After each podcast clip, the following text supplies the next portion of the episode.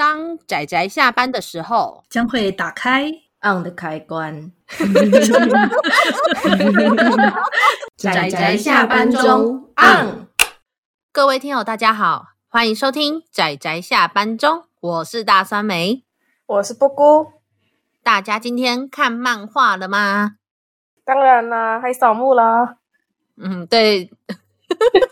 就我们开头就要来讲一下一些地狱梗，开门见山说自己要讲地狱梗这样子，因为我们要今天要推荐的这部作品就叫做《涂鸦日记》。那么，因为它的内容其实就是在讲作者本人东村明子在故事中如何去怀念，呃，怀念吗？回忆，缅怀，对，缅怀他的老师，还有他过去的一些所作所为。所以我们刚好录音的这一天，就算是清明节。东村明子在漫画中记到他的老师，然后我跟布姑在这边记到我们的我们的爸爸，不，这样这样讲是不是哪里不太对？那个 我跟布姑没有同一个爸爸，是啊，我更没想到这么多，你不觉得刚刚听起来就哪里不太对劲？对不起，就是。我还处于那种，你说的什么？没有什么问题吗？你是不是觉得听起来就很自然？我在说的时候也感觉很自然，但是但是就听起来好像哪里不太对，我怕他们对我们有什么误会。你这样子，我觉得吃亏的是我。很好，很好，我们继续。就嗯，对，就是总之，我们两个决定在这个节目的开头，然后为了我们两个各自的爸爸，还有日高老师，也就是。东村明子的老师，我们决定在这里默哀一分钟。没有，我没有同意你这个说，是你自己决定。在你默哀三分钟的时候，我应该可以跟继续跟各位聊聊一下，就是涂鸦是什么？自你自己默哀。哎哎，你不要自己两个礼拜前去扫完墓了，然后今天就特感觉特别，就是感觉特别有活力。过分哟！哎、就如果有人也是在这段日子去扫墓的话，应该会觉得人真的很多，所以我我也不会特别挑当天去扫墓。不过我们就刚好我们两个来讨论这部作品，尤其因为我们呃，应该说这部算是布姑推荐我看的，然后他说、嗯、这个是一个作者一辈子只能画出一次的作品。对，没错，就完全剖析了自己的内心，赤裸裸展开给大家看。嗯我记得我们之前就是在蓝色时期的那集节目中，还有包括在一月的三十天书单中都有提过这部作品。我们觉得应该要在我们的灰暗月的节目中来，也是来讲这部作品。但是其实老实说，有一些朋友他跟我说，嗯，他看这部作品的时候，他觉得结局其实很励志。励志吗？其实这是我觉得这是一部相当疼痛。疼痛的作品，因为其实虽然叙述的主角是东村明子本人，然后他缅怀的是他的老师，可是因为他他的叙述方式是那种怎么讲，对于自己过于诚实的那种叙述方式嘛，他非常容易的勾起读者内心的你知道过往的回忆，嗯。真的，其实其实我可以明白为什么我那个朋友他会觉得说，呃，很热血或者说很励志，因为曾经过去是这么的疼痛，所以我们在未来的时候就是要像东村明子一样，一直不断的继续用这个眼前的这一个能力，然后继续的努力下去。不过可能因为毕竟我不是一个这么正面的人，就是大家都知道的，尤其灰暗月的主题也算是我提供的嘛。那么，嗯、呃，我的视点其实看到的更多的是那种人性的那种。卑劣吧，年轻时候的那一种短视尽力，最后造成的遗憾还有愧疚。尤其这部作品其实已经距离他这个老师死去，其实已经将近超过十年以上了。但是看着他的这部作品的时候，我都我都可以感受得到，就是人家不是都说什么时间是最好的良药？可是你看他过了十年，他在回忆的时候，他才感觉越更加的疼痛。对，真的。就我完全可以明白，有一些事情真的是要到在人家走了之后的一段时间之后，你突然才会回忆起很久以前讲过的话，跟还有那一些，哎，这样会不会讲一讲，我们就最后就哭出来了？应该不会吧？其实我应该是说，我觉得我蛮感同身受的，就真的真的有时候越看越痛啊！而且布姑推荐我看的时候，我还隔天就要去那个 Podcast 的龙头百灵果的呃布道大会。然后那时候本来是充满期待的，结果没想到半夜我一打开这本，就是第一话开始看，我就看完整整五本，真的是太痛了。我看到那去布道待会心情都很差，都是布姑的错。嗯，怎么能说是我的错呢？不过我觉得好啦，因为布姑应该很理解，就是要为什么要推荐我这部作品。那所以我觉得我们不得不来讨论一下东村明子。我先简单介绍一下他非常简单的背景好了，因为其实故事中就有提到说，他是一九七五年在宫崎出生。那一九九九年的时候，二十三岁，他毕业之后有在呃电信公司工作两年之后，然后才出道。主要创作的作品是以少女漫画、女性向作品为主，中间带有一种。呃，讽刺跟吐槽，他的那个是那种气势汹涌的吐槽，偏喜剧类作品，夸大的、夸张的吐槽。对对对对，然后那个画面跟人物表情就会变得非常的有演绎的感觉，我都称他这种叫做华丽的吐槽风格啦。那我其实读一读他的作品呢、啊，他其实他作品是像你讲的，是以搞笑居多，但是有两部作品，嗯、就是除了这部《涂鸦日记》，另外一部就是《东京白日梦女》，这两部作品是。给人的感觉比较疼痛的，但即使在这种疼痛之中，它也是会让人家有很多地方会读着读着就忍不住笑出来。没错，可是你笑出来之后，你会回想起来说：“天哪，我为什么要笑呢？”就是他的幽默感是一种怎么讲，有点日常，有点地狱那种感觉。对，对，对，就是你把过去那种悲惨的、很惶恐的瞬间，用夸张的事后用夸张的俏皮的方式讲，真的就好像你知道，有的人在你面前跌倒。你虽然觉得他很惨，但你还是会想笑。对，就是就是说我昨天踩到香蕉滑倒这样子，然后就是超惨的，然后你会忍不住想笑。对，可是其实是很地狱、很悲惨的事情。没错。然后你笑完之后觉得天哪，我是不是不该笑？对，所以这就是为什么今天就是我跟布谷两个喜欢地狱梗的人在这里跟大家一起 讲这期节目。所以今天我们无论讲的任何地狱梗，如果听友你不小心笑出来的话。我是不知道会不会笑啦，但是如果你真的笑出来，也不用觉得很罪恶，因为其实我们两个都不会很介意。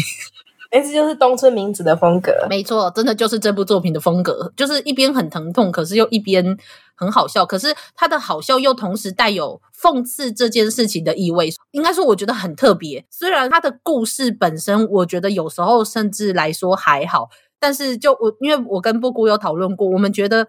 东村明子他真的最好看的就是把他的生活画出来的那一些东西，对，像是呃海月姬，其实我觉得还不错看，可是到后面我觉得有一点拖沓了。他除了拖沓之外，还有一个问题就是过于戏剧化嘛。嗯，他有把现实的东西塞进去，但是就是怎么讲，有一些地方过于戏剧化之后会丧丧失那种真实的感觉。对，可是偏偏东村明子最擅长的就是那种可怕的真实感，真实到让你觉得。你也是会发生这样的事情，或者是你曾经就发生这样的事情。他，他最棒的就是用那种我说的那种华丽的吐槽风格，可是却带出非常现实中其实某一些很疼痛或很现实的那些事情。呃，还越级到最后面的那个剧情，我就嗯收收这样子。可是呃，东京白日梦女在。如果不要提它的结尾的话，我觉得它前面的那种糜烂生活，就是我们都觉得那个 真的很符，感觉就很符合东村明子的生活。其实他在《涂鸦日记》里面也有提到，他在东京也是有曾经有一段日子，嗯，把他过往的回忆都抛在脑后，然后不成熟的那一段时光，对，虽然只是几笔带过，但其实也可以知道《东京白日梦女》诞生大概就是那时候发生的事情，嗯，孕育出来的，对。然后其其中之血淋淋，这是非常的可怕。尤其是如果假设你是二三十代的女性的话，更可怕。没错。然后假设你生活在都市，那就加倍的可怕。就超像。而且现实中不会有一个帅哥，然后突然间把你打醒，没有这回事。你只会在悲惨中更加的悲惨。对，然后跟着你的朋友在半夜里面，然后默默在那里录 podcast，然后抱怨之类的。你 干嘛？好了，没没没没，现在讲地狱梗对不对？我知道，真正的地狱梗还没讲出来。好，那我觉得东村明子他真的就是这一部分很棒，我觉得这是他的特色。所以相较他其他的一些短篇集或是一些他其他的故事，我是真的觉得还好。但是我觉得东村明子真的是一个充满戏剧性的人。我觉得很多漫画家都是很有趣的人。对。对，我觉得要成为一个很厉害的漫画家，通常他都会不太正常，也也不能说不太正常，就应该说《涂鸦日记》其实很明显，你可以看得出来，光是你打开它，你就可以马上看得出来，它的画风不是细致的那一种。对，对，没错。然后背景其实也就差不多，差不多可以过去就好了。是，然后留白的部分也很多。这件事情其实，如果大家有兴趣的话，可以去看。呃，有一个叫做《m o n b a n》，就是曼眠的这一个 NHK 和浦泽直树合作的这一这个节目。那他们每一季都会去访问三到四个漫画家。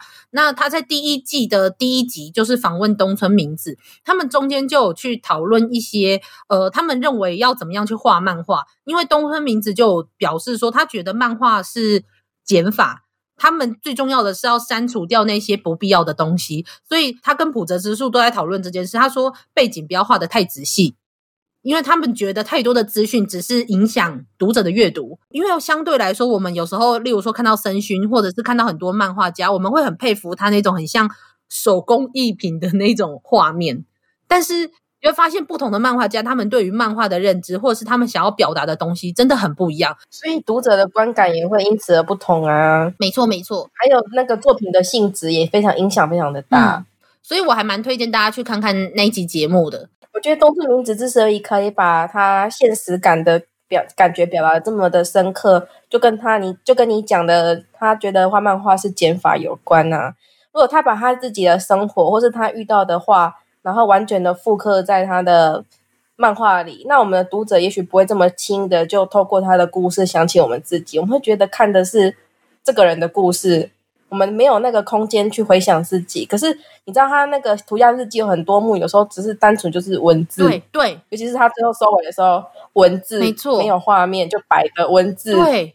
就只是跟小说的差别，就是说他把那些文字进行排列组合，是没错。他那个图文字是有就是文图画的印象的那种感觉，可是实际上没有画。对，真的，我我觉得他就是很会筛选出他认为在这个时候应该要放什么东西，相当精准的台词使用方式啦。可是它其实并不是那种寡言少语的呈现的方式，它有时候会在画面塞很多东西，就是他搞试图搞笑的时候，它的节奏有快有慢，它这边调节其实也不错。嗯没错，他他可以在吐槽的时候，整个画面满满的都是那个对话，就是那个对话框。可是他又可以在一整个画面中，可能就只剩下左下角一个人物，就这样。因为你知道，有一些比较现实感，然后充满平淡、宁静氛围氛围的作品，基本上就是从头可能从头到尾都有一种舒朗的味道。可是他那个东村明子的涂鸦日记，就是有时候很紧凑，然后有时候又有一种空白感。对。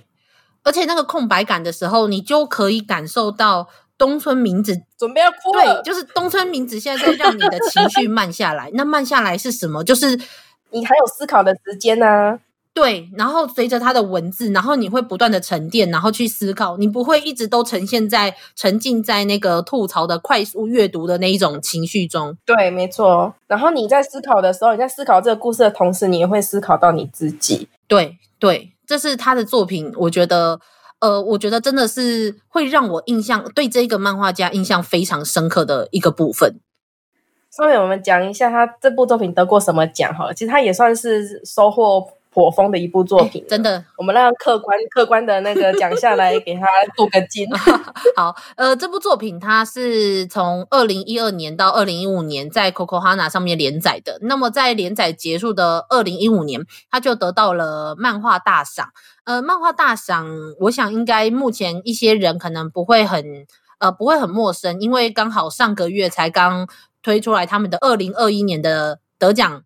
葬送的芙莉莲，那他们的作品也都很不错。我想应该蛮多漫画迷应该都会知道这个赏。那么同年，他也得到了另外一个奖赏，比较特别，就是日本的文化厅媒体艺术季里面的漫画部门，在二零一五年的时候得到了这个奖项。那我想有一些人可能不太知道这是什么意思。那基本上这一个奖项是由日本政府，就是算是官方公认的作品。那我来念一下一些在上面应该算是台湾人会比较知道的作品。曾经的得奖者，对，曾经的得奖者，这个奖项从一九九七年才开始颁发，所以也不算特别晚呐。呃，某一年是井上雄彦的《浪人剑客》，嗯，好，艺术家等级作品。那二零零四年的时候是河野史代的《细数之街樱之国》，然后还有川口开志的《太阳末世录》，一色真人的《情之森》。幸村城的《海盗战记》Vinland Saga，严明君的《历史之眼》真可怕。对对对，然后到二零二一年就是于海野千花的《三月的狮子》。多么可怕！这个这些奖项一字排开，你就可以知道这个文化部媒体艺术奖是什么性质的奖。没错，它比起大众项来说，它是会选择那种更有沉淀感的作品。没错，然后这个这个具有沉淀感的作品呢，其实它不限于像那个东村明子这样子比较怎么讲，呃，背景比较平淡，就是画面背景比较平淡的作品，像。浪人剑客跟那个 Vinland Saga 都是对背景很丰富的，是，是对。可是它也有像像河野时代，还有像东村明子这种淡淡的淡淡的风格的作品，没错，嗯。所以画技跟那个画风不代表这个奖选择的选择的方向。嗯，嗯，我是觉得那种读起来之后会让人忍不住思考，像那种三月的狮子、情之深这种，真的让你你。读了你会忍不住去反思你自己，或者是想，就是这个故事对你的影响是在故事本身之外的。真的，这也是我们治愈系这个月治愈月想要表达的。没有吧？我之前跟少宇在讨论啊，有很多作品就好虐哦，你知道，虐身虐心，然后就是好惨烈哦。可是看完之后我就很愉快，就是这是个好看的故事，真的我看得很爽，真的就是被虐的很开心。真的，我觉得《涂鸦日记》是一部你看完之后，如果你曾经有感受到你年轻的时候有多么的愚蠢，或者你曾经失去过这么一个重要的人，你后悔跟他之间的关系，你有没有什么你没有做的？我觉得你在看《涂鸦日记》的时候会特别疼痛。我觉得怎么讲，一个人怎么可能完全没有就是遗憾或后悔的地方？我是觉得，就算是你觉得自己过去的选择没有错，或者是现在想想情有可原，你也会觉得，就算我的选择，我现在依旧会做同样的选择，但是我在过去的时光中，我可能也是会对某人怀抱着无法就是放开的那种歉意吧？你怎么可能？你可能对自己无怨无悔，可是你可不可能完全就是一路走来没有遗憾？对。是是没错，可是我觉得东村明子他的遗憾就不是这么单纯说哦，我真的当初尽力了，我没有办法了。虽然说有遗憾，但我没有办法。但是我觉得他的遗憾是带有罪恶感的。对，对，没错。对，就是我说的，就是你同时要有那种你年轻的时候做错过选择，或者是那个时候你就是我说短视尽力，你只想着当下你要什么东西，就像是东村明子，他只想着赚钱，他想吃好吃的东西，他想跟朋友一天到晚出去玩。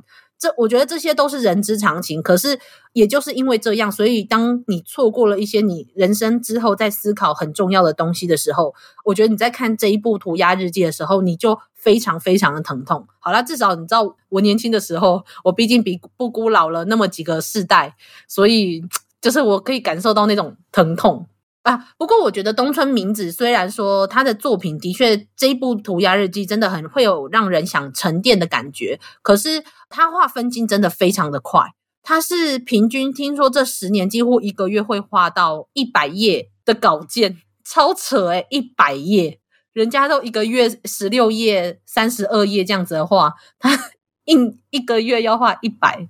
速度超级快，然后在曼眠里面那一集，他就是一天之内跟他的将近快要十个助手画出了将近三十几页的三十几页，当天呢画出三十几页的几乎完稿的程度，超扯！到底怎么可以做到？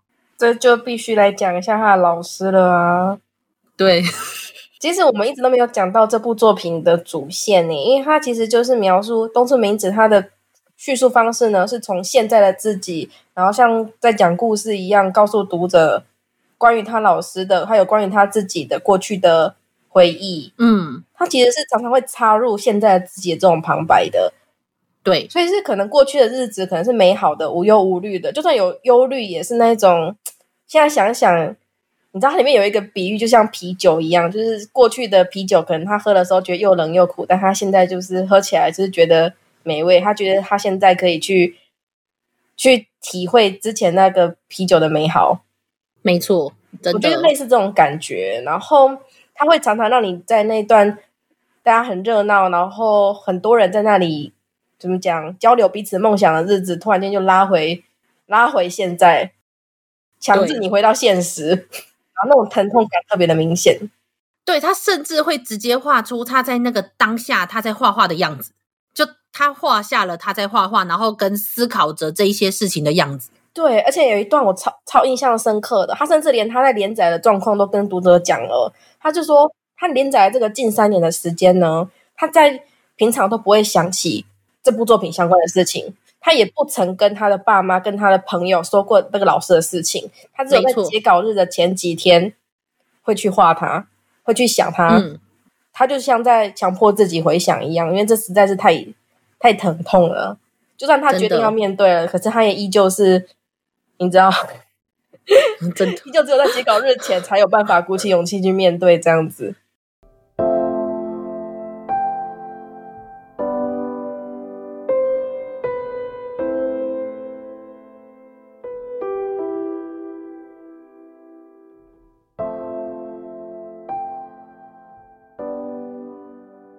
真的，有时候要，就是你甚至不要说说出口，有时候你光是要去想着这件事，就等于说你要去面对过去的不成熟的自己。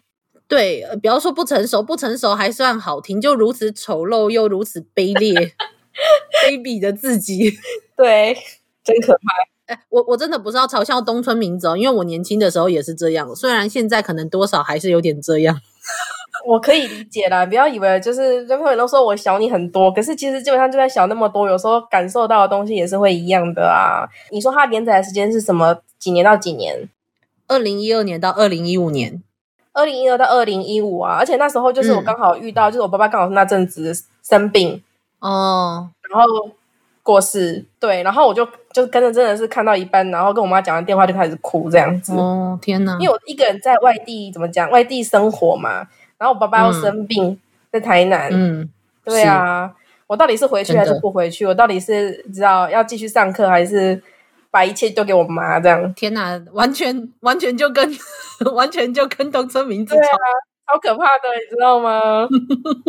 你知道看这个东村明子的涂鸦日记就是锥心之痛啊，超可怕的，还看得下去吗？对啊，最后我也我也没有什么休学或是请长假啊。对啊，没有办法，嗯、是啊，说没有办法，但其实也是，其实也是有办法，不是不是。可是我觉得那个不太一样。我觉得这样的话，你爸应该会，我觉得你爸不会有，不会期待你这么做。对啊，所以也是后来就没有选择这么做，没有办法。对，跟东东村明子不太一样，东村明子那个真的不太一样。可是他，我相信他那时候应该也是有很多理由的吧？他很忙啊，他必须要赶快的，是没错，对。哎，他也不是没有回去啊，他就是不那时候真的是无法面对，不想面对，所以他避开了他老师，就是最后有机会跟他讲遗言的时候的事。真的。好了，那那虽然说我们不小心有一点点小暴雷，不过我们大概简单的介绍一下故事的剧情，基本上后面就会完全在讨论剧情的内容。所以，呃，虽然不好意思我们爆雷了，但是但是如果很介意被 剧透的听友，就不要再听下去。我说我们讨论的节目经常不是都爆雷爆到就是几乎七八成。对啊，但是还是先讲一下，就是先讲一下，因为接下来要报更多的嘞。好了，那我我先讲一下这个故事，其实非常的简单，就是在讲东村明子，她本名叫做林明子，她从小立志成为少女漫画家，在读高三的时候，就是以升美术大学为目标，最后来到了同学介绍的一个叫做日高美术补习班，然后非常便宜的一个美术补习班，就是练习画画，遇见了对她来说非常重要的一位。恩师日高见三，于是他从认识他十八，差不多十七八岁认识他，然后跟这个老师相处了八年，八年之间到这个老师过世的这一段日子，然后中间发生的事情，他如何去看待老师，还有这个老师对他的影响，就是我们说的非常的疼痛，因为你就会看着他。如何去回顾当初那个年轻，只想着任何自己想要的欲望的那个自己？然后他已经过了老师过世的十年之后，他才开始画这部作品，才开始思考起跟回忆起当初发生过的那些事情。那那个时候，这个时候他已经是比较成熟，而且尤其还养了一个小孩的时候，他有更多的责任跟更多的工作的时候，然后他去回想这段日子。那我觉得这部作品。最后我，我我我真的是心情非常复杂，所以我觉得最后只能说一句，我觉得它是一部非常相当疼痛的一部作品，现实臭，满满现实臭。连这种疼痛不让你觉得爽，真的，对，真的不会，不是那种，不是像我喜欢看那种奇怪的作品的那一种 所以我们才可以把它放在治愈月讲啊。大家有没有觉得看完瞬间忧郁呢？笑着笑着就哭了哦。非常灰暗的作品啊，不不过其实老实说，刚开始他刚开始也不是在吐槽他老师，因为老师不是都拿竹刀在那里打打学生。怎么讲？那是我觉得他的教育方式就是比较老式的方式嘛，用痛骂的体罚，然后斯巴达训练，真的。但是他从描述老师这一面之后，他也会描述老师的另外一面啊，比如说他没有读过大学，但是他是一个算是有点名气的画家，然后还有重重点就是这个老师对画的执着跟热爱。嗯，真的。我觉得虽然说这个老师的确很严格，也很凶，可是我觉得他的学生是，就算他凶，就算他讲话很不客气，可是我觉得他的学生可以感受得到他那种一心一意为学生，而且是认真的为他们思考的那一种心情。不然的话，他后来你看他那么多学生都愿意为他回来，然后帮他照顾他的那个绘画教室，我觉得一定是他的学生。从他身上感感受到了这个老师的某一种他的心意，他们才愿意这么做。包括东村明子自己也是。对呀、啊，嗯、这是一个难得一见的大好人。真的，其实这部作品，这个日高老师，他在我的他给我有很多种形象。那其中斯巴达教育这一部分，真的会让我想起我小时候的时候，我练球队的一个教练。你知道运动运动校队这种东西，那个教练真的都是很斯巴达，所以最后我们的那个球队真的是大家就默默就走了，因为那个练习真的很辛苦，最后就只有我留在那边，女生队就只剩下我一个。我我在当下，其实我在看那个。我在看涂涂鸦日记的时候，我有一个非常印象深刻的是，他对着当初没有留在那个教室的一个学，那个算是学弟吗？不想要继续画画，然后突然跟他说要画当漫画家那一个人，他说：“如果你继续留在这里，你就可以画得出来了。”你知道我那个当下，那个当下我真的印象，我我真的非常感同身受，因为那个时候因为球队就解散，所以我们没有办法再去参加任何的比赛，因为人数不够，所以最后教练就被。解聘呢，我就想着说，只要其实如果你们那些离开的人只要待下来，其实我们一定可以，我们是可以得到一定的名次的。哦，因为我可能没有像你一样的那一段的日子，所以我在看那一段的时候，我的角度会比较偏向老师的那个角度。我觉得老师那时候感受一定是相当可惜又无可奈何的那种感觉。我觉得不管之后他能不能当成漫画家，不管就是你们的校队之后能不能真的得名。我觉得老师的内心，他一定是希望孩子们更好的，然后他相信自己可以带给孩子们更多东西，所以他他是可惜的，他可他不是可惜说孩子怎么就是不让我再教了，而是他可惜他没有再带给孩子更多的东西。可是我觉得可惜啊，我觉得很可惜。有你是你是个教的可惜的孩子，可是因为有时候大部分时候我们都不，你知道孩子们总是。总是事后才会感到就是对 后悔，真的。然后我就觉得哦，那时候我东村明子对那个人这样讲的时候，我就非常能够体会那种心情。如果如果就一旦他其实故事中都有很多的如果，如果我当初怎么样，如果你当初怎么样，如果当初谁谁谁怎么样，然后都是那些已经没有办法再回去的时光。哦，这个时候就更痛了。其实，在现实中，我不太喜欢像早知道或者是如果，其实我不太喜欢想这些东西。当然，除了跟我自己的个性有关之外，我也是觉得，吼，想这些东西实在是对现在无益啦。没错，而且另外一个原因就是真的很痛。你如果不想要给自己造成无谓的负担的话，嗯、这种事情是不要想比较好，不然你会容易变成一个很容易就是怨天尤人、各种抱怨的人。没错，其实我觉得那种。就是，可是我觉得有时候人生多少就是会不自觉的，还是会开始想起，忍不住想要想如果。对，所以这一部就是他那个如果的集合体啊，完全可以感受到。虽然有时候地方看起来真的还蛮好笑的，可是东村明子就是那种咬着牙把它画出来的那种感觉，完全可以感受到。就算他还搞笑，他眼睛也是可以感受到那种咬着牙把文字挤出来的那种感觉。真的，可是他又可以同时顾虑这么好笑，到底为什么？为什么？就地狱梗啊！大家就是看到，你知道综艺节目最喜欢的就卖惨啊！你知道综艺节目有一种搞笑方式呢，就是让那个谐星们很惨，然后大家觉得好笑，不觉得很恶劣吗？才超好笑哦！好，好啦，我我同意，我同意。就我一边觉得天哪，我怎么恶劣？但是依旧觉得很好笑哦。我我同意，我同意，真的很多综艺节目就是这样。对啊，不过。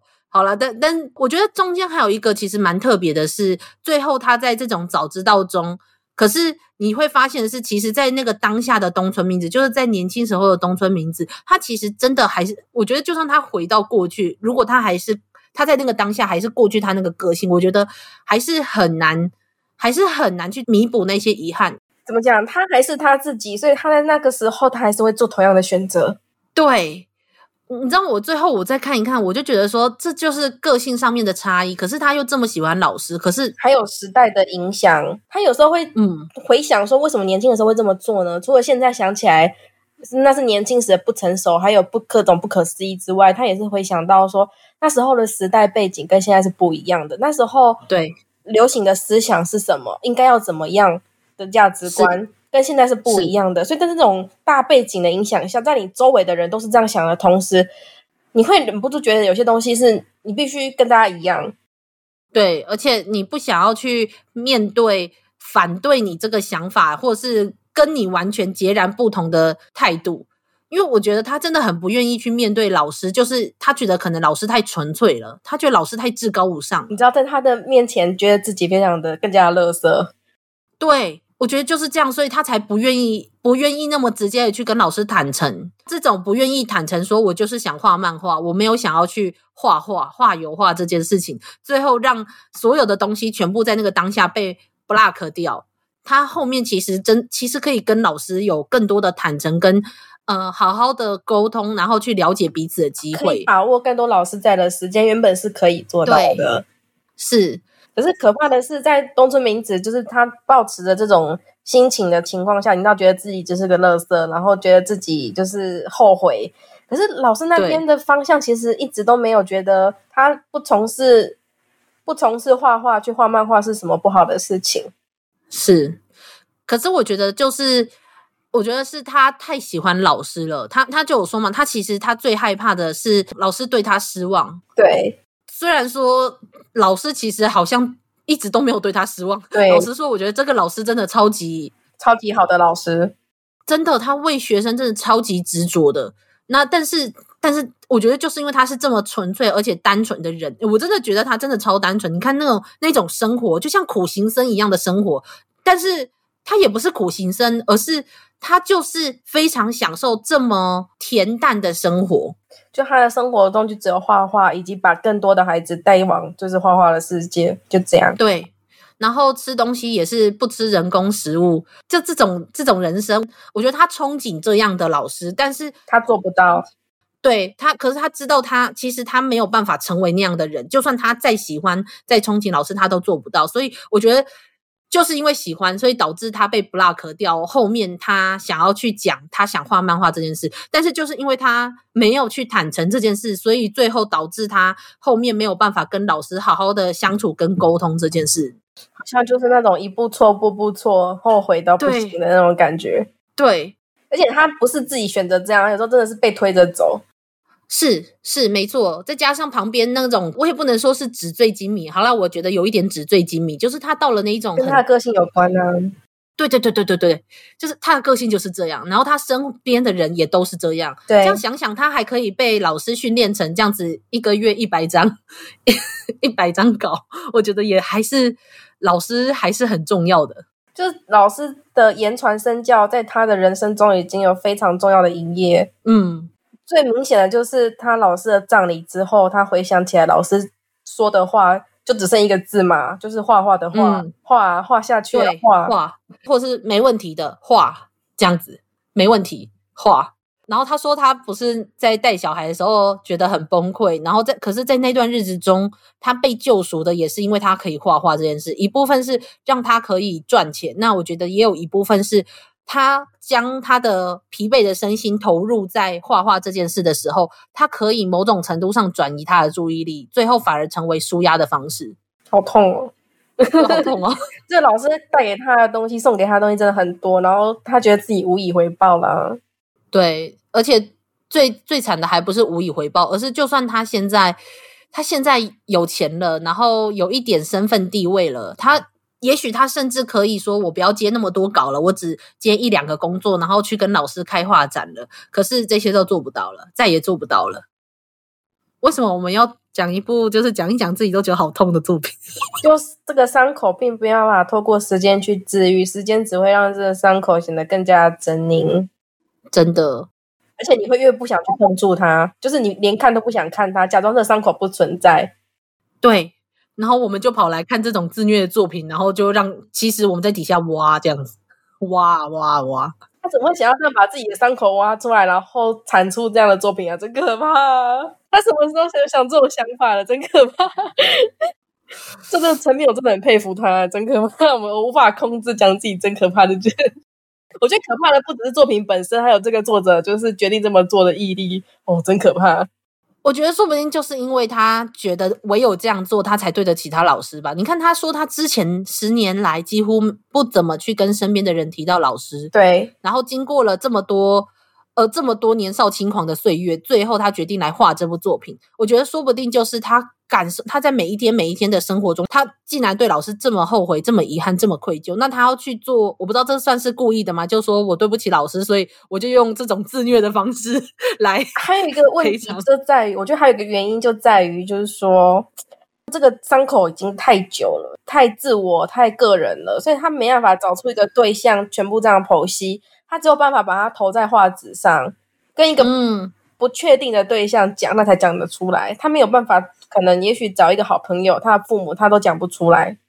对，而且说不定还有一个，说不定其实也没有我们想的这么复杂。说不定就最单纯的，因为老师教他画下去，所以用画来表示那来表达出那些想对老师说的话，也有可能啊。就有一种怎么讲，在为他写那个追悼文的感觉吗？对对对，而且尤其他后面就他常常在一话的结束，常常就会说啊，老师对不起啊，老师说啊，如果是现在的我，我就可以知道了。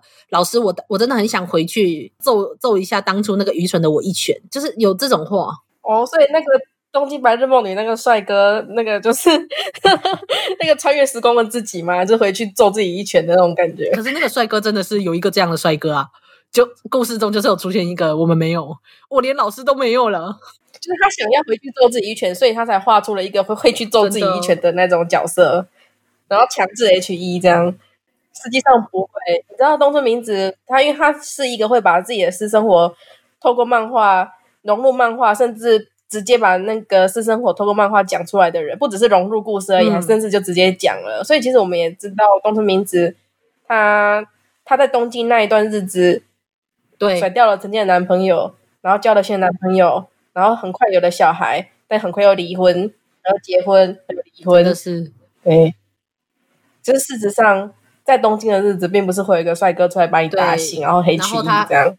对，现实是他还是要继续努力的画稿，然后以单单亲妈妈的身份继续养着她的小孩啊！说到这个，我想要吐槽一个点呢，就是一开始那个她那个男朋友西村，就是她还在那个美术大学的时候，她交男朋友西村，我从来没有想过，我以为他们很快就会分手了，我以为他们就是毕业就分手了，结结果竟然就是拖撑这么久，然后甚至西村还在那个故乡等他，竟然这这男的跟我想的不一样，我还以为他是在讲那个的时候是在讲就是很快就分手了这件事情。没有哎、欸，这超出我想象，就是他甩了人家。我觉得说不定就是因为他们是大学的时候认识的，你知道那时候最纯粹的感情就比较没有，你知道现实现实的都会男女的那一种，很容易就说分就分，就会更没有。可是因为大学就是大学的时候，所以大学分手潮就是在毕业的时候，而且是在一个人毕业，然后另外一个人还在读书的时候，哦、可怕的分手潮就在这里。而且你会感受到那种价值观的差异，就是已经。开始进入社会的人跟还在读书的人，无法控制的价值观差异，然后你开始面对的接触的人群也不一样，所以那时候真的是非常可怕的分手，导致那不是单纯的我我的方向跟你的方向不一样而已。嗯、对，他的孩子的前夫都没有出场，然后但是西村出场这么多，对对，西村撑这么久，他其实对西村也是充满遗憾，就 充满愧疚。对，只是他没有讲出来，他没有在故事里讲出来，他只是很平淡，就是说。那之后发生的事一点都不意外，就这样，然后平淡的就三语带过了。就是西村这个人，他就重点还是放在老师身上。对，可可是我真的要说，身为一个看了这部作品到那么后面的读者，我还真的是一点都不意外。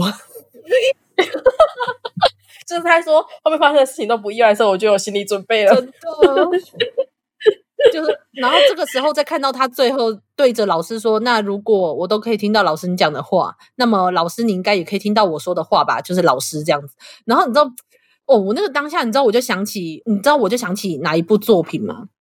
嗯，我就想起娜娜，因为娜娜里面其实也就是其中一个女主角的叫做奈奈，然后她他他在虽然故事看起来是时间轴是往前进的，可是他后面会有一些穿插他们后来发生的事情。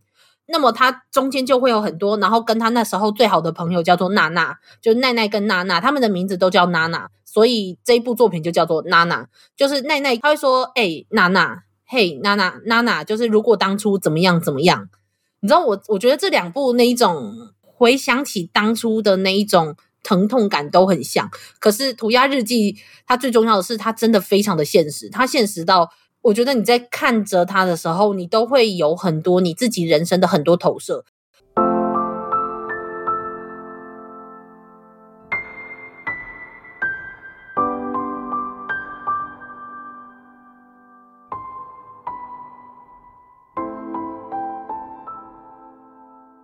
里面的角色当然是痛的，真的。可是。透过东村明子这种怎么讲，真的过于诚实了啦。他这种叙述方式，对于自己过于诚实，真的。而且他中间有一段，我真的那时候看到整个就是爆哭。那时候他中间就是有有话到说他去领钱，看着自己的存款，然后想起说认识老师这几年，去金泽大学找东村明子是这个老师这几年来唯一一次的旅行。因为他都没什么钱嘛，所以他就想着说，如果自己早一点开始画画，早一点开始赚钱，是不是就可以带老师出国去玩，去意大利，或是去呃去希腊，就是可以去老师很喜欢的那些艺术家的国家。因为当初我爸也是这样，因为我爸也是那时候就说他想去莫斯科，嗯，可是因为那个时候我就存钱就存的还不够，而且再加上因为我爸的状况很不适合长途旅行，所以我就一直只是这样想着。嗯，结果后来你看，就真的没有办法办法去了。最后，我就带着一部分的我爸，一部分的我爸，我就带着他，然后自己飞去莫斯科。但是说到这个，我也觉得有点好笑，就是 不行，这是有点地狱梗，但是我觉得真的很好笑，因为我就放在一个小瓶子里面嘛，就随身带着。嗯。结果后来我在旅馆的时候，就突然找不到我爸，然后呢，最后呢，他想要留在莫斯科吗？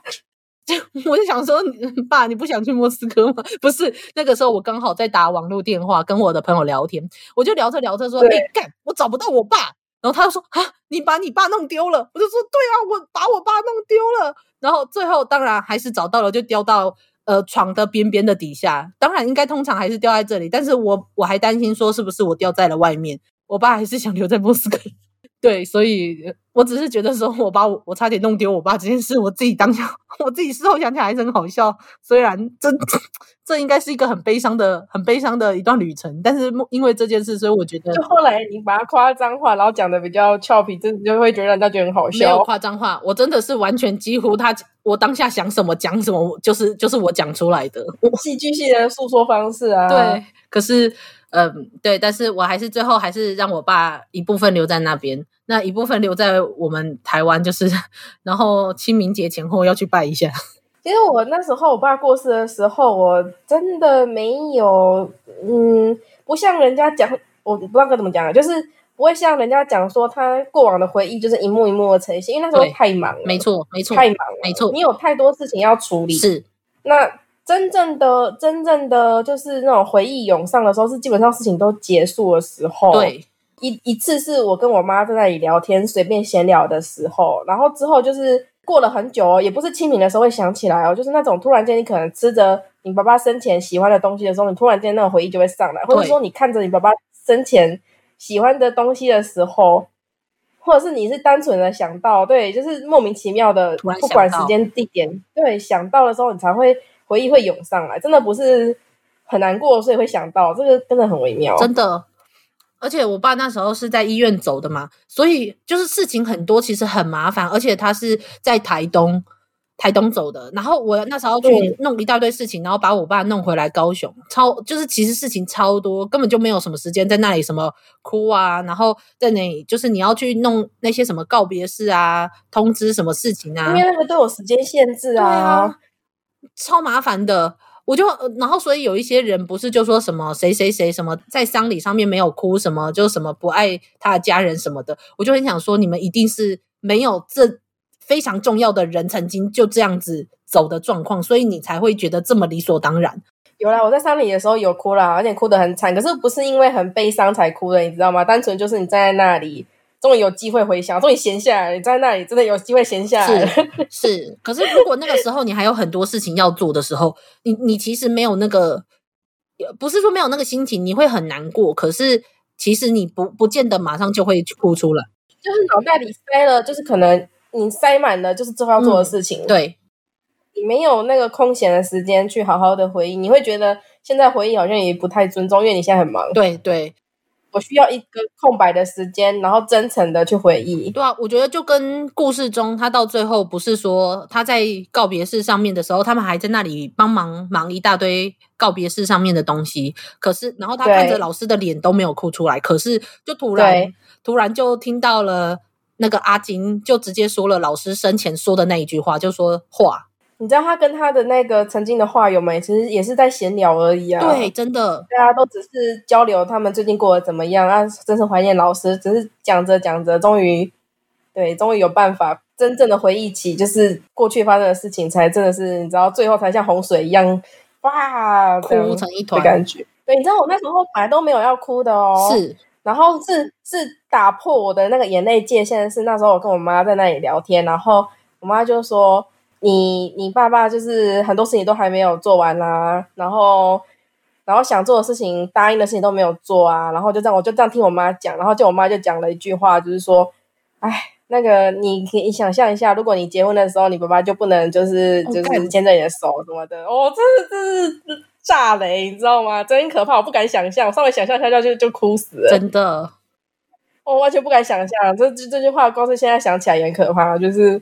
哎，就是那是一个禁忌的画面，不可以想象。对，就这种，如果不小心想起就算了，但是就是如果旁边旁边的人要讲的时候，就会觉得啊，禁忌的画面，这在我的那个回忆里是禁忌的画面，不可以想象的，想象就拒绝。真的，我觉得如果我知道他之后，我就想起来，你知道不是有一些女演员就是可以三秒落泪吗？那我本来都不行的哦，就是我都觉得，而且是我国高中的时候，有点中二的时候，我都觉得为什么看这个会哭啊？对啊，那么有那么好哭吗？尤其是我们周大官，那个大家旁边，我同学哭的要死的时候，我都觉得还行啦，有点感动，但还不到会哭的程度吧，对不对？冷酷的哭。对，然后后来呢，就从我爸就是过世之后，我觉得我现在可以三秒落泪了，但你就是刻，你要刻意的去想，可是我觉得我好像可以达到那种女演员三秒落泪的那种。对，对不起，地狱梗，但是我就后来变到了些技能。不过，不过好了，我我其实蛮我我我也是蛮蛮能够理解这种心情的，就是对啊，突然间就学会了新技能，忽然间觉得那女演员三秒落泪，其实也不是什么难做到的事情，我也可以。是是，所以我基本上其实，但是其实通常我就是我讲爸爸的时候，都还是会讲的比较讲的比较轻松吧。会啦，你不会想要用悲沉痛的回忆去面对啊！而且我想起来都是我爸爸生前喜欢的东西，真的，对不对？会笑的时候，那个灌篮高手，我吗？对啊，你知道一直不断的 不断的重播，你知道我要吐槽。而且他很喜欢看布袋戏，然后所以我本来是不看布袋戏的，可是他过世之后，我偶尔会看。嗯，对啊，而且并不是我特别的不喜欢布袋戏，我只是那时候。会觉得那个不是老人在看的嘛，所以就没看。但是就是现在会主动的去，好不好看几集这样子，嗯，然后了解一下他那时候喜欢的是什么东西。我还记得我国中的时候啊，那时候他就想要叫我一起看。你知道，一个国中的少女其实是很难去喜欢布袋戏，但现在不一样了啦。但是你知道，十年前的那个国中的少女对布袋戏真的是没有兴趣。现在布袋戏很华丽就算了，真的，十年前真的不太行。然后呢，他就。他就对他的女儿有点误会，你知道，爸爸总是对自己的女儿有点误会，觉得女儿就特别喜欢就是华丽的帅哥什么的。然后呢，他就指的有一个角色叫蝴蝶君，那时候《霹雳剑宗》正在播，知道，很有很有名的。然后有一个角色叫蝴蝶君，然后他的那个设定就是他非常的爱妻，非常的喜欢他的妻子，然后很帅，真好。对，然后呢，他就觉得他的女儿一定会喜欢这个类型的。所以他就不断拿这个角色来安利我，你知道我爸是一个很闷的人，你知道吗？但是他那阵子不断安利我，我都觉得他人是不是怪怪的？你也知道，感受他那种纯正的安利的心。然后后来哈，我他故事之后，我有去看，就那几集，什么什么龙城摄影跟那个霹雳，就是前后那几集，我有去重看。嗯，然后我看完之后，我最喜欢的是那个北辰印，哦，不是蝴蝶君哦，不是蝴蝶君，就是一个好爸爸，你知道，就是北辰印是一个好爸爸哦。而且重点是。我爸爸非常喜欢的角色是那种傲笑红尘，你应该有听过，有隐约听过。对，他是一个就是不死系的角色，就是很久很久以前就有存在的角色，然后他永远都不会死，嗯，他只会失踪 等等。然后我我爸爸虽然没有讲，可是我直觉他很喜欢这个角色，因为他们两个太像了。嗯，为什么？就很固执啊，哦，很正直，很固执，脾气很差，总是皱眉头，真的。然后我觉得我爸一定很喜欢他，就是那种共鸣感。因为我也是弹古筝啊，弹到一半，他突然就说：“哎，布袋戏有很多歌都是国乐，你会不会弹？”我说：“我不知道，我没有谱。”他说：“你要不要弹弹看《傲笑红尘》的歌？”我没有谱，你 很扫兴啊！你 别这样嘛，你知道，就是总是总是人，就是有像东村明子这样涂鸦日记这种年轻不知事，觉得自己的事情最重要是是是时候嘛。我同意，我同意，因为我也是。可是我跟我爸感情也很好的说，啊。少数的，少数的，就是那种年轻女生跟爸爸感情很好的，就是稍微可以自豪一下。呃，这倒是，我觉得这个这个这个蛮值得自豪的，我就没办法。是吗？你跟爸爸？呃，但是这件事也是说来话长，我怕我们最后就讲超过这个涂鸦日记。应该讲出来都是好的回忆啊，这是都是愉快的回忆的说。嗯，我也是希望都都只剩下想起愉快的回忆呢。唉唉。我觉得我们可以来念一下，就是东村明子最后一话《涂鸦日记》最后一话那个可怕的我。我以为这个时候，如果我把气氛带这么沉重的时候，我就可以说，那我们现在来为我们的爸爸默哀一分钟，你就会同意了。不要啦，我想起来都是好的回忆，也是要跟他默哀。我想到都是我会边想边笑，好不好？那个《灌篮高手》，我是觉得蛮好笑的，一直。我后来想到我爸相关东西，我都是边想边笑的。好好好好好。因为他喜欢吃臭豆腐，喜欢到就是每天都要去买什么的，然后我妈就会念他。嗯，然后还有小时候我身体也不好，然后不妈妈我不准吃不准我吃冰，嗯、因为我吃冰我就会鼻水倒流，我就会感冒。但我爸呢，就是不知道怎么处理这个孩子，然后就会偷偷的去买冰，他吃，然后他把那个甜筒下面的给我吃，可是甜筒会沾一点冰，然后我就吃下面的甜筒，他吃冰我吃甜筒。怎么听起来？我不知道该从何吐槽。他就说他没有来给我吃，他只是给我吃甜筒而已，你知道吗？嗯，因为他就这样来那个掩饰他给我吃冰这件事情。我我可以感受到中间的爱，但是我还是我觉得我可能需要学习跟东村明子一样，就如何去学会找到那个吐槽点。我不知道这从何吐槽，但我个人觉得有点好笑。然后我妈妈就会因为我隔天我吃了那一点点冰，然后我就生病了。我妈就怀疑你是不是就带她去治病，就吃那一点点。哦，因为我小时候身体很差。好吧，就是就是这种情况。好吧，然后还有什么啊？很多啦，就是有些事情其实是我不知道的，但是我妈跟我讲，然后我就记下来了。因为有些我是我真的很小时候的事情。嗯，所以就是那种我爸过世之后啊，那一段日子真的是，就是会哭就在这里，然后也会觉得就是自己并不是那么了解自己的爸爸，也是有这种感觉，自己以为很了解，但其实好像也不是那么的了解。的确。我觉得有时候想一想，就是我觉得，我觉得人很难去完全了解，或是跟另外一个人可以这么的接近，尤其尤其是自己的家人的时候。不过，就有很多时光，你会不知不觉就把它浪费掉了，对真的是没有办法。真的就是，所以看着涂鸦日记的时候，硬硬是要抓回来。就是看着涂鸦日记的时候，我觉得还是会很很切心、切心的那种刻骨的那种疼痛。尤其就当他就是说着不断说着那一种愧疚跟那种罪恶感的时候，而且对，而且我真的要叫大家去看一下那个 Mom Ben，就是曼眠那一集节目，因为你知道吗？他其实，在节目里面，他是跟普泽直树一起看着他在工作时候的影片，然后一边对谈的，所以他那个时候是穿着。和服，然后在他自己开的宝塚粉丝酒吧里面跟浦泽直树对谈。但是他在工作的时候，他穿的是什么？他穿的是运动服。嗯，他穿的是在涂鸦日记里面日高老师他身上穿的那一件运动外套。然后他就穿着那个工作。所以我是先看完涂鸦日记才去看这一集节目的。我一打开，然后就整个看到差点要又要哭出来，因为就就可以知道他是用什么方式在想着老师。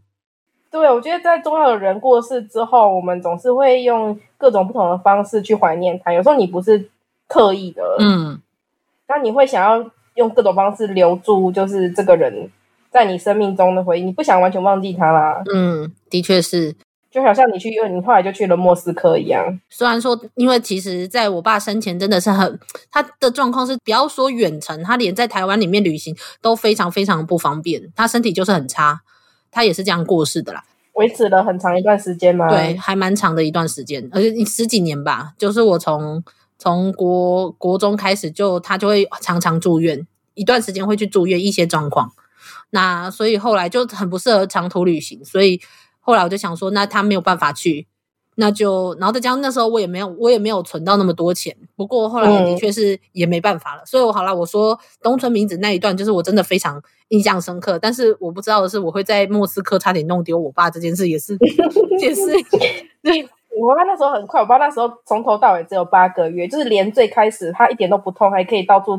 爬山的时候，嗯，也算进去，也只有八个月哦，非常的快，所以大家都毫无的毫无预警，大家都没有想到啊，八个月。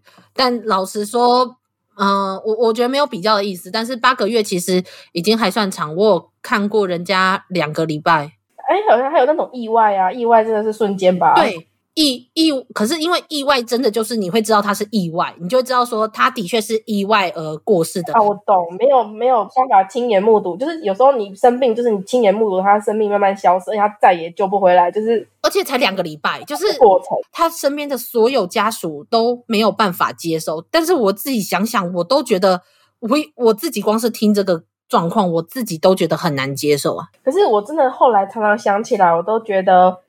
老实说，快是一件好事。对，是没错。如果老实说是同意，对本人以及对家属都是一件好事。你可能心理上无法接受，但其实对现实中是好事。没错，因为再拖下去，大家的身体、心理跟经济都要被拖垮。真的，生活品质很差，这件事是真的很痛苦的一件事情。而且本人很痛苦啊。对，没错，那个生病的本人很痛苦呢。我爸，我爸就是这样。那时候就是真的是对，好了，很多过去的事情，就是现在我觉得都只要想好的事情就好了。对，嗯嗯，对对对对，我也我也是这么觉得。所以呃，所以我觉得后来我朋友为什么说看这部作品的时候，他可以想到想到，我就完全不热血好不好？拜托，没有，他说励志，他没有说热血，他说励志，就是我觉得他看到的是说这一个人失去了某一些东西，然后在这种愧疚之下。他决定要要这样子往前走，对，按照老师的遗志往前走。可是可能因为我们从中看到的，虽然说他有往前走，而且我们其实我们两个也都是往前走的人之一嘛。但是就是你知道，你就是越知道说在往前走的时候，你越可以想到一些那一些事情。我真的觉得这一部的涂鸦日记的核心真的不是往前走，他他只是。最后他往前走了，可是这部的核心是真的是在缅怀老师。对，而且不要说缅怀，我觉得他更像是在责备跟抨击当初的自己，就是一边缅怀老师，忏悔啦，跟老师忏悔，跟老师讲他说不出来的忏悔。是是是，我也是这么觉得。不过不过，我觉得会看到说励志往前走也是很不错啦。您看嘛，我们要想着好的地方嘛，我也觉得这样子也没有错啊，很棒很棒。真心真的真的，我觉得是因为是因为我们我们刚好都有跟东村明子很像的经验，所以我们没我们会沉淀在那个情绪中走不出来。但是也许有一些人的确看过这样的故事之后，他想到的是说，那能够弥补老师的，可以告诉老师说，我真的虽然我做错过事情，但我的未来的人生很棒，而且我会继续画下去。他看到可能是就这一面嘛。他就想要跟老师讲这样子啊，对啊，是啊，是啊。我觉得与其说他，与其说他真的真心的想要往前走，他觉得应该说不，为了跟老师再更靠近一点，为了再更像老师一点，是，他要往前走了。是，而且就穿着老师的运动服，认真的教每个月 一百张稿。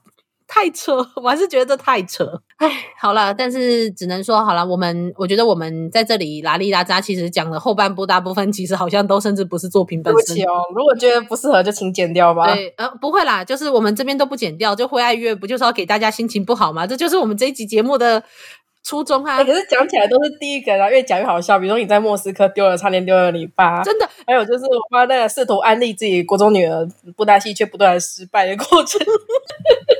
真的，我还想起我爸当年还在那里跟我讨论说，偶像剧中他觉得哪一个角色比较帅，那我妈觉得另外一个角色比较帅，但是我跟我爸都觉得另外一个男的比较帅。这样，然后我就会想起这些过往，然后就想说，就是为什么一个女儿跟爸爸要同样觉得同一个男人很帅？这是这好像很好，但是又好像那里不太对。